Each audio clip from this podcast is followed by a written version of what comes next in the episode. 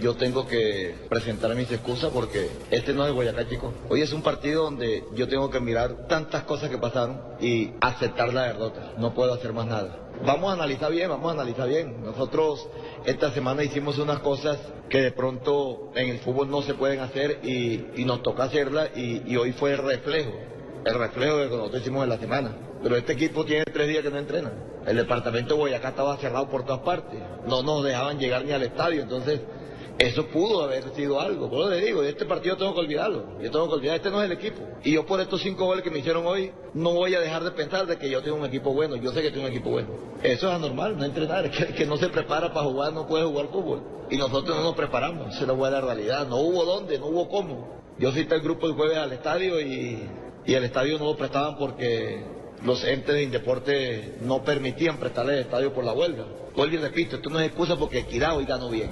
Recordemos que el viernes anterior Gamero, encerrado en su casa, nos había dado el testimonio que no podía salir siquiera a la puerta por Sí. todo lo que estaba pasando, ¿no? La situación en Tunja, recordemos, es que esto está afectando a todos los niveles, afecta al fútbol colombiano y por supuesto Boyacá Chico no pudo entrenar, Boya- Boyacá Chico no pudo salir de Tunja si no es porque contratan una avioneta que se los trajo por tandas y que se llevó después a los jugadores de Patriotas a Tunja Pero es donde yo digo, ¿para qué arriesga? Si no estaba preparado el equipo, ¿para qué sale a jugar? Pide aplazamiento del partido que se lo habían concedido, como hizo Nacional. ese.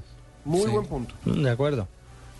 Bueno, pero aplaudan por lo menos la generosidad de que no quiere seguir colgando, claro. fue- y fue honesto. Él Ah, es que no quiere seguir trabajador. colgando el campeonato. Y él es un hombre trabajador. Sí, porque lo más... Después, después es peor, después se le pone se le, se- esa seguidilla de partidos y aplaza partidos y puede ser peor. Pero Fabio, mire, salir de eso. este fue el quinto partido de, de- del Chico. Ok, el argumento del paro, la huelga, etcétera, etcétera, lo que haya sucedido.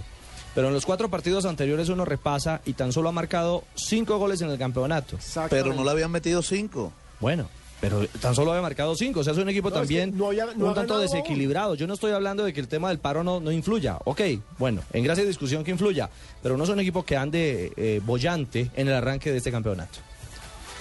Bien, entonces, el Chico, ¿en qué posición quedó en el torneo profesional colombiano? Decimoquinto, Javier. Sí, está en el decimoquinto. Decimoquinto en este momento con cuatro, unidades. Tiene cinco partidos ganados, cinco partidos jugados, ningún partido ganado. Es decir, en los otros cuatro no estaban en paro.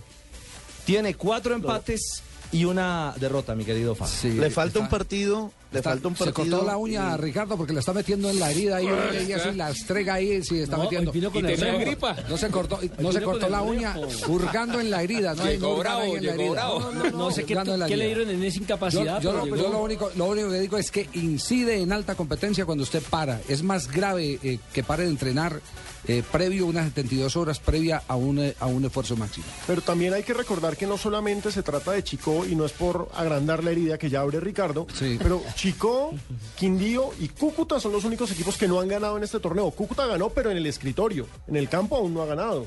Entonces, El Cúcuta parece que llevará seis partidos sin entrenar. sí.